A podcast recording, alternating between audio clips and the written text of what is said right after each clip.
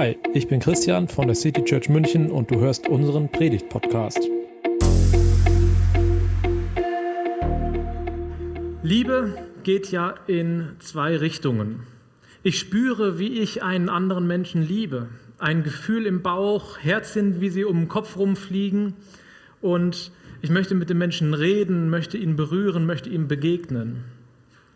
Und wenn der andere mich liebt, dann kann ich das auch erfahren, indem er mir Komplimente macht, indem er zärtlich ist, indem er Geschenke macht, mir hilft, Zeit für mich hat. Und wir haben gerade auch davon gesungen, dass wir ja auch Gott lieben wollen, dass wir seine Liebe entdecken wollen. Aber wie ist das eigentlich mit Gott? Da sind unsere ganz klassischen Liebessensoren meistens überfordert. Wir können Gott nicht sehen, wir können ihn nicht berühren, wir begegnen ihm nicht so ohne weiteres von Angesicht zu Angesicht. Wie können wir dann Gottes Liebe begegnen, sie entdecken, erleben, spüren? Das ist es, wozu ich heute ein paar Gedanken mit euch teilen will.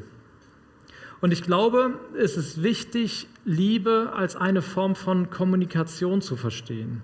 Liebe als Kommunikation zwischen Gott und Mensch, aber auch zwischen Mensch und Mensch. Vielleicht ist Liebe sogar die wichtigste Form der Kommunikation, denn in der Bibel sagt Gott uns mehrmals, dass Liebe die Zusammenfassung der Gebote ist. Im Alten Testament können wir diese Zusammenfassung lesen und im Neuen Testament lesen wir, wie Jesus sie auch nochmal aufgreift. Matthäus 22, Jesus antwortete, du sollst den Herrn, dein Gott, lieben mit deinem ganzen Herzen, mit deiner ganzen Seele und mit deinem ganzen Denken. Dies ist das größte und wichtigste Gebot. Aber das folgende Gebot ist genauso wichtig. Liebe deinen Mitmenschen wie dich selbst. Diese beiden Gebote fassten alles zusammen, was das Gesetz und die Propheten von den Menschen fordern. Die Bibel besteht ja aus zwei Teilen, dem Alten Testament und dem Neuen Testament. Und im Alten Testament, da erscheint einem Liebe häufig als Anforderung. Ich muss Gott lieben, ich muss Menschen lieben. Aber im Neuen Testament ganz besonders ist aus dieser Anforderung ein großartiges Geschenk geworden. Ein Geschenk aus Gnade von Gott. Da heißt es im ersten Johannesbrief, wir haben gerade schon einen Teil dieser Verse gehört, ihr Lieben, wir wollen einander lieben, denn die Liebe kommt von Gott. Und wer liebt, hat Gott zum Vater und kennt ihn. Wer nicht liebt, kennt Gott nicht, denn Gott ist Liebe. So ist Gottes Liebe bei uns sichtbar geworden. Gott sandte seinen einzigen Sohn in die Welt, damit wir durch ihn das wahre Leben bekommen. Die Liebe besteht nicht darin, dass wir Gott geliebt haben, sondern dass er uns geliebt hat. Er hat seinen Sohn gesandt, der hat unsere Schuld auf sich genommen und uns so mit Gott versöhnt. Ihr Lieben, wenn Gott uns so sehr geliebt hat, dann müssen auch wir einander lieben. Niemand hat Gott jemals gesehen, aber wenn wir einander lieben, bleibt Gott mit uns verbunden. Dann hat seine Liebe in uns ihr Ziel erreicht. Wir haben erkannt, dass Gott uns liebt und haben diese Liebe im Glauben angenommen. Gott ist Liebe. Und wer in der Liebe lebt, ist mit Gott verbunden und Gott ist mit ihm verbunden. Spürt ihr die Veränderung, wie Liebe hier nicht mehr zuallererst eine Anforderung ist, sondern ein großartiges Geschenk, das wir genießen dürfen und das wir dann auch weitergeben können. Wie die Liebe hier von Gott ausgeht und wie wir einfach Empfänger sein dürfen.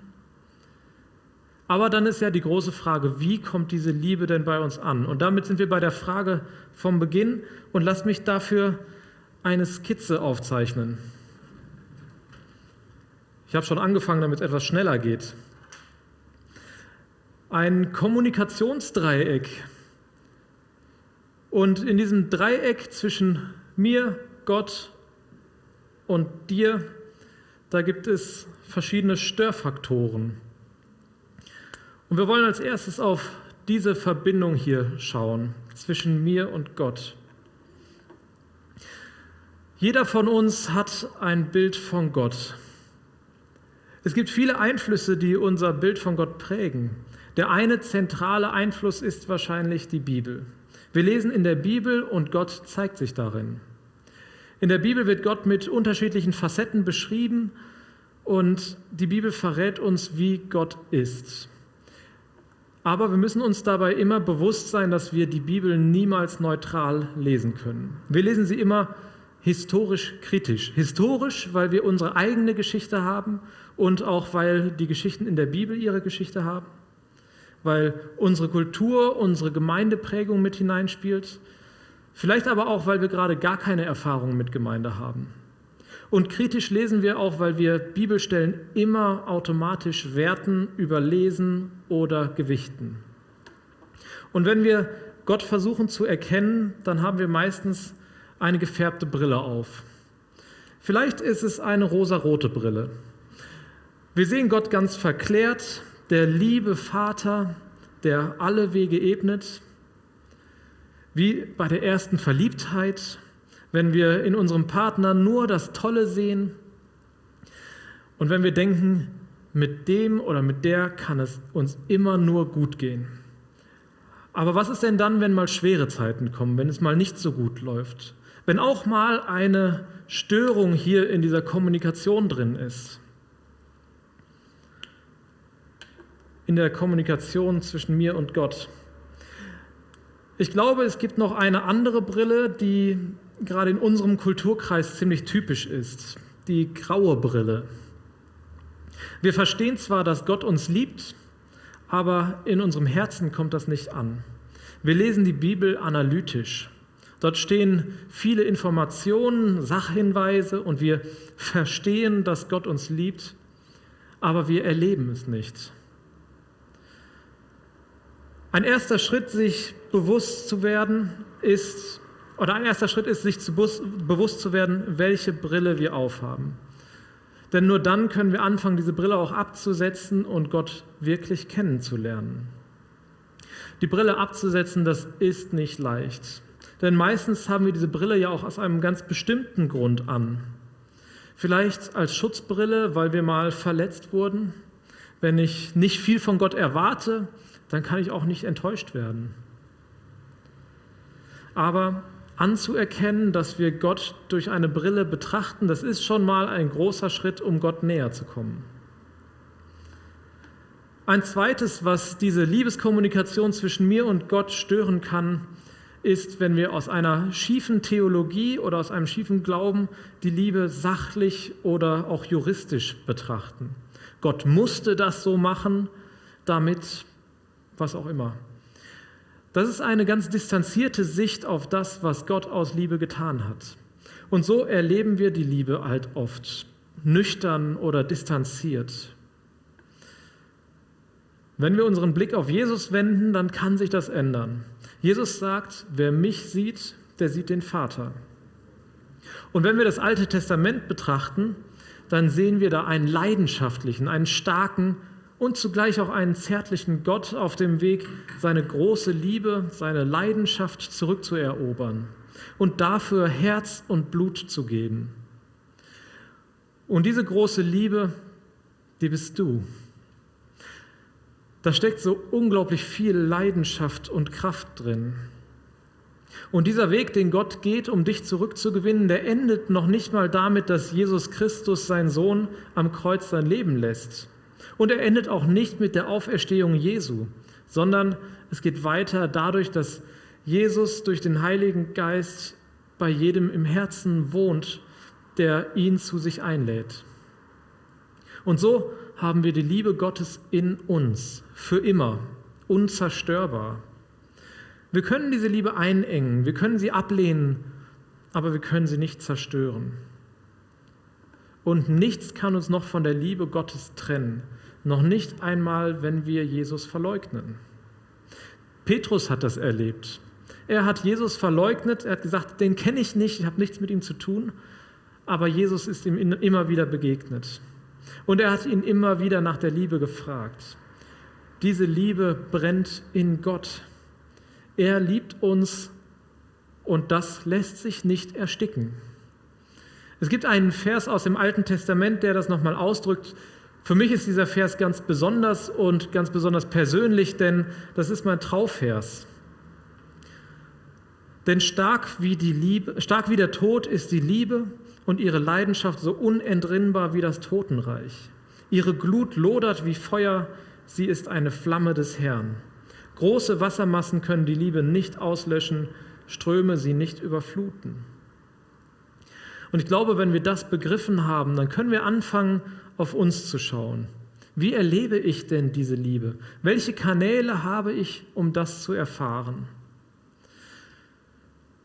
Die Klassiker bei uns Christen sind ja erstmal die Bibel und das Gebet. Das ist das Naheliegende, was Christen eigentlich sofort in den Sinn kommt. Und das ist ja auch nicht falsch, aber das ist auch nicht alles.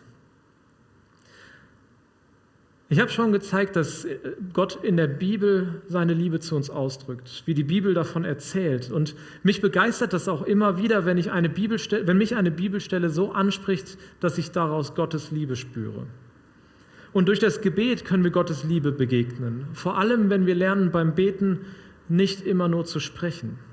Wenn wir mit einem Menschen kommunizieren, dann sprechen wir ja auch nicht nur. Wir hören hin, wir fühlen mit, wir leiden mit, wir freuen uns mit. Vielleicht kennt der eine oder andere von euch aber auch das Buch Neun Wege, Gott zu lieben von Gary Thomas. Und der Titel von diesem Buch sagt schon deutlich, worum es geht. Und ich möchte euch diese neuen Wege zeigen mit dem Bewusstsein, dass es auch noch andere Wege geben kann. Und dass man auch nicht immer nur, nur ein Typ ist, nur der Typ für eine Art der Begegnung mit Gott. Aber ich denke, dass diese Liste dabei helfen kann oder einem neue Ideen geben kann. Und ich werde heute auch nur knapp einige Gedanken zu jedem der neun Punkte aufzeigen. Und ihr könnt später, wenn ihr möchtet, bei Instagram oder auch in der City Church App abstimmen, ob ich das später irgendwann nochmal in einer eigenen Serie vertiefen soll oder ob euch diese Gedankenanstöße ausreichen oder ihr vielleicht das Buch einfach lesen möchtet. Der erste Typ, der Naturtyp. Gott lieben in der Schöpfung. Gottes Liebe erleben in der Schöpfung, entdecken, wie großartig er alles gemacht hat. Das ist etwas, das kann draußen passieren, das muss aber auch nicht immer in der richtigen Natur sein. Ich selbst habe ein Erlebnis, das eigentlich überhaupt nicht so spektakulär ist, aber was mich so berührt hat, dass ich bis heute noch davon zehren kann. Ich habe in der Stadt an einer Bushaltestelle gesessen und die Sonne hat mir ins Gesicht geschienen. Und ich habe da ganz besonders Gottes Liebe gespürt. Ich kann das nicht genau beschreiben, aber das kommt ja immer mal wieder vor, dass einem die Sonne ins Gesicht strahlt. Aber damals, das ist schon bald 20 Jahre oder bestimmt 20 Jahre her, das hat sich in mein Herz eingebrannt. Vielleicht erlebst du Gott auf langen Spaziergängen. Vielleicht, wenn du an einem See sitzt. Vielleicht, wenn du dich mal an die Isar zurückziehst, vorausgesetzt, du findest ein einsames Plätzchen dort. Oder wenn du im Zoo bestaunen kannst, wie wunderbar Gott die verschiedenen Tiere geschaffen hat. Gott erleben in Natur, in Schöpfung. Das zweite, der sinnliche Typ. Gott mit allen Sinnen lieben. Mit allen Sinnen erlebst du Gott. Oft sind diese sinnlichen Typen auch künstlerisch veranlagt. Vielleicht spricht Gott zu dir durch Musik oder in Bildern, die du betrachtest oder auch die du selber malst aber vielleicht auch in Gerüchen. Da sind andere Kirchen oft stärker als wir, zum Beispiel in der katholischen Kirche mit dem Weihrauch. Vielleicht machst du dir aber auch zu Hause gerne mal eine Räucherkerze an oder eine Duftkerze und nimmst diesen Geruch auf und besinnst dich dabei auf Gott. Auch hier bei diesem sinnlichen Typ gibt es so viele Wege, Gott zu erleben. Der dritte Typ, der traditionalistische Typ, Gott lieben durch Rituale und Symbole. Symbole spielen in der Bibel immer wieder eine große Rolle. Wenn man sich anguckt, wie zum Beispiel die Stiftshütte, also sozusagen der Vorgänger des Tempels, beschrieben wird, wenn man sich anschaut, wie die Priestergewänder ansehen, dann kann man erkennen, wie wichtig Symbole sind und dass diese Sachen voller Symbole sind. Da gab es zum Beispiel so Quasten, die am Gewand der Israeliten befestigt sein sollten, damit man sich immer wieder an Gott erinnert. Auch Rituale spielen immer wieder eine große Rolle. Vielleicht bei uns heute am stärksten, wenn wir zu einem regelmäßigen festen Zeitpunkt beten. Aber auch das Abendmahl ist ein Ritual. Vielleicht helfen dir Rituale und Symbole, um Gottes Liebe immer wieder neu zu erfahren und daran festzuhalten. Der nächste Typ ist der asketische Typ. Gott lieben durch Einsamkeit und Schlichtheit. Ich glaube, dass Einsamkeit im positiven Sinne heute eines der kostbarsten Güter ist und sehr unterschätzt wird. Wir leben in einer Gesellschaft, in der wir ständig in Kontakt sind. Medien, Handy, WhatsApp, Instagram. Fast nie haben wir Zeit für uns alleine. Aber gerade darin kann eben auch eine Möglichkeit stecken, Gott zu begegnen und seine Liebe für sich selbst ganz persönlich zu entdecken. Nicht mehr die Ablenkungen um sich herum zu haben, Stille finden und nur noch mit Gott reden, nicht mehr mit allen anderen. Ich glaube, dieses, dieses Suchen danach ist ein Grund, warum, ähm, ja, warum es ja, im Prinzip einen neuen Boom gibt von Klöstern, dort, dorthin zu gehen und sich eine Auszeit zu nehmen. Der nächste Typ ist der aktivistische Typ. Gott lieben durch Konfrontation. Also genau das Gegenteil zu dem vorherigen Typen. Vielleicht brauchst du Action und andere Menschen um dich herum. Zum Beispiel unsere Sommerparty am, ich glaube, 24. Juli. Oder zur Zeit Fußball gucken im Biergarten. Vielleicht erlebst du Gott gerade dann, wenn du auf andere Menschen triffst. Auch hier in der City Church gibt es ja eigentlich Angebote, Menschen zu begegnen. Nutze diese Angebote. Wenn du so ein Typ bist, dann vermute ich, dass die Corona-Zeit für dich besonders hart war. Aber ab Juli, ich habe das am Anfang schon gesagt, werden wir uns wieder in 3D live zusammentreffen und im Park Gottesdienst feiern. Ich glaube, dass sich dieser, der vorherige, dieser asketische Typ und der aktivistische Typ oft aber auch überschneiden. Die Aktivistischen brauchen immer wieder auch Phasen, in denen sie sich zurückziehen und für sich sein können. In beidem kann ein, ein Mensch Gott begegnen. Das nächste ist der fürsorgliche Typ, Gott lieben durch Nächstenliebe. Es gibt Menschen, die Gott darin begegnen, dass sie anderen Menschen dienen, dadurch, dass sie ihre Liebe ganz praktisch weitergeben. Zum Beispiel ältere Menschen beim Einkaufen unterstützen. Das geht auch nach Corona. Mit einsamen Menschen ins Gespräch kommen, fürsorglich sein, anderen Menschen mit offenen Augen zu begegnen. Der enthusiastische Typ, Gott lieben durch Mysterien und Feiern. Gottes Liebe im Feiern erleben, in Dingen, die über unseren Verstand hinausgehen, in Ausgelassenheit. Je nachdem, wie wir geprägt sind, sind wir diesem Typ gegenüber manchmal etwas skeptisch. Das war auch schon in der Bibel so. Es gibt dort einen enthusiastischen Typen, der beschrieben wird im zweiten Samuel-Buch. Da heißt es, David tanzte voller Hingabe vor dem Herrn. Dabei hatte David nur einen leinenen Priesterschurz an.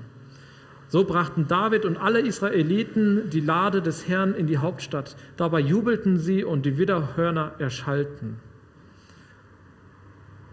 Das war damals schon ein kleiner Skandal. Ähm, es gab Leute, die sich deshalb von David abgewandt haben. Aber so wird beschrieben, wie wir enthusiastisch Gott begegnen können. Und dann noch der kontemplative Typ, Gott lieben durch grenzenlose Hingabe.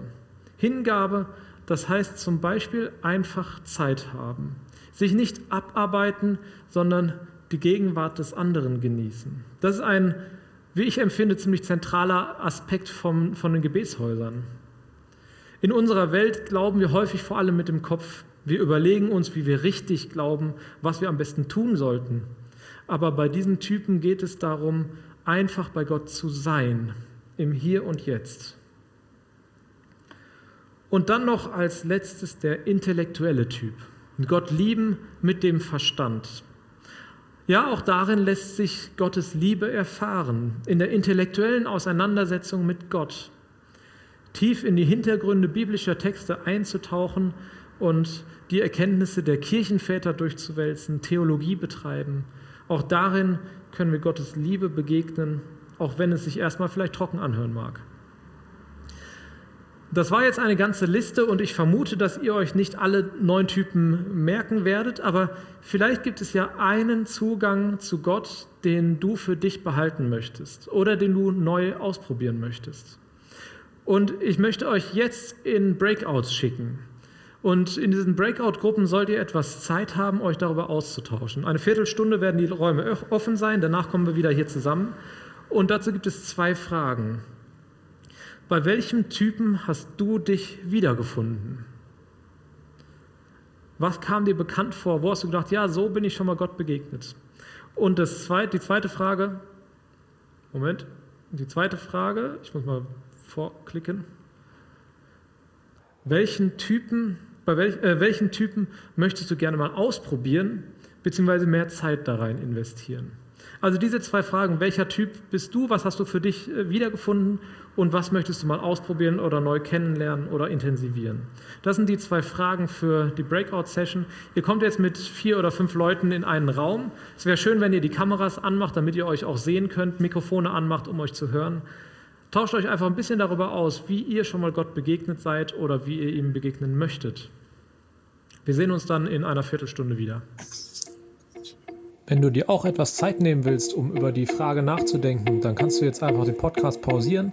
Ansonsten geht es nach einigen Sekunden weiter.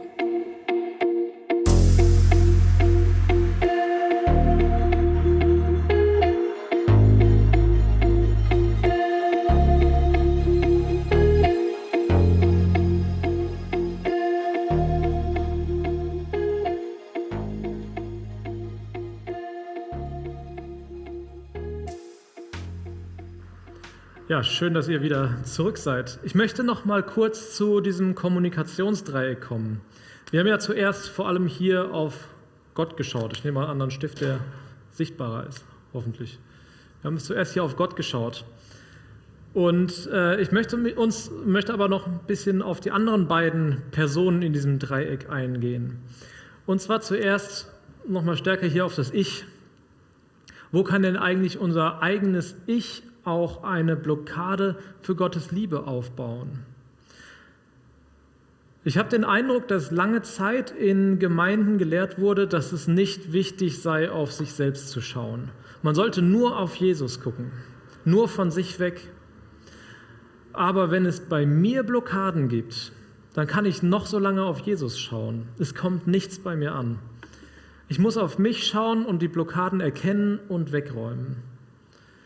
Eine typische Blockade in unserem Leben ist, dass wir das Gefühl haben, die Liebe nicht wert zu sein. Aber wenn wir uns vor Augen halten, dass Gott jeden einzelnen von uns gemacht hat, dass er jedes noch so kleine Detail an dir kennt, dass du ihm unglaublich wichtig bist, dann soll uns das zeigen, dass er uns unglaublich liebt. Dass er uns so eine große Liebe zukommen lässt, dass Jesus, sein, sein Sohn, sein Leben für jeden einzelnen von uns gelassen hat. Nicht nur für uns als Gesamtheit, sondern für jeden Einzelnen. Und diese Minderwertigkeitsgefühle, dieses Gefühl, ich bin Gottes Liebe nicht wert, das ist eine ganz seltsam verdrehte Form von Stolz und Egozentrik. Denn wenn du das von dir denkst, dann nimmst du deine eigene Meinung wichtiger als die Meinung, die Gott über dich hat.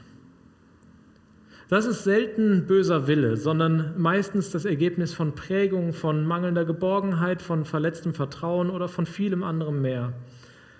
Und daran sollte man mit guter Seelsorge auch arbeiten, sodass man entweder, äh, sodass man irgendwann wieder die Liebe, die Gott einem zukommen lässt, sich selbst auch wieder zukommen lassen kann. Jesus möchte uns von diesen Blockaden befreien. Er möchte uns frei machen. Und das vielleicht kurios klingende ist, dass das möglich ist, indem wir uns nur von ihm abhängig machen. Von dem, der uns liebt, ohne dass wir irgendetwas dafür tun können. Wenn wir uns nur von ihm abhängig machen, dann brauchen wir nicht mehr abhängig sein von irgendeinem anderen Maßstab. Keine Menschenmeinung, keine Leistung hat mehr das Recht, über meinen Wert zu bestimmen. Dann zählt nur noch die Liebe. Und noch kurz zur dritten Ecke, zum Du. Glaube bedeutet mehr als nur eine Beziehung zwischen sich selbst und Gott zu pflegen. Glaube bedeutet, diese Liebe dann auch weiterzugeben. Die Liebe, die wir von Gott empfangen. Und wenn ich mich von Gottes Liebe verändern lasse, dann soll sich auch mein Umfeld verändern. In der Bibel heißt es, wir sollen Salz und Licht sein. Und bei beidem heißt es, dass es nur Sinn ergibt, wenn es für andere scheint oder wenn es für andere Würze gibt. Glaube ist keine Sache für einen einzelnen Menschen. Glaube ist nicht nur eine Sache für mich. Ein Christ ist keine Insel. Er gehört in eine Gemeinschaft, in eine Beziehung zu anderen. Und in dieser Beziehung, da wächst das eigene Ich. Ich gebe und ich empfange von dem anderen. Dieser Pfeil, der geht in beide Richtungen. Schon im Paradies hat es Gott nicht gereicht, mit Adam alleine zu sein. Also nur diese zwei Punkte, Gott und ich. Gott wollte, dass der Mensch in Gemeinschaft ist. Und deshalb ist es gut, wenn auch du Teil einer Gemeinde bist. Wenn du Teil einer Gemeinde bist, zu der du verbindlich dazugehörst. In dieser Gemeinschaft erlebe ich persönlich immer wieder ganz besonders Gottes Liebe und in diese Gemeinschaft bist du eingeladen. In dieser Gemeinschaft darfst auch du Gottes Liebe erleben, auf welche Art und Weise auch immer. Amen.